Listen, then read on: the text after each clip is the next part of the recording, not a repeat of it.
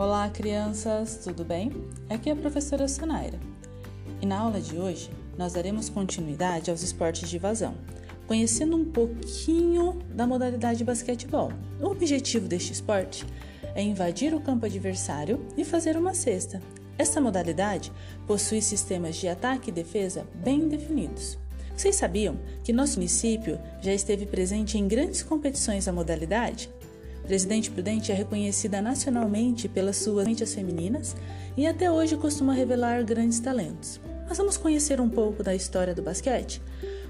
Bem, ele foi criado nos Estados Unidos em 1891 pelo professor de educação física James Naismith. O esporte surgiu devido ao inverno rigoroso da região e como uma alternativa em ambiente fechado às outros esportes que eram praticados ao ar livre, como o beisebol e o futebol.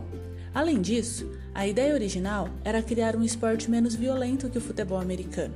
Aliado a isso, o professor criador pretendia integrar os alunos nas aulas de educação física e estimular a criatividade dos grupos. No Brasil, o basquete teve origem pelo, pelas mãos do professor norte-americano Augusto Shaw, que veio para o Brasil em 1896 para dar aulas de artes no Colégio Mackenzie em São Paulo.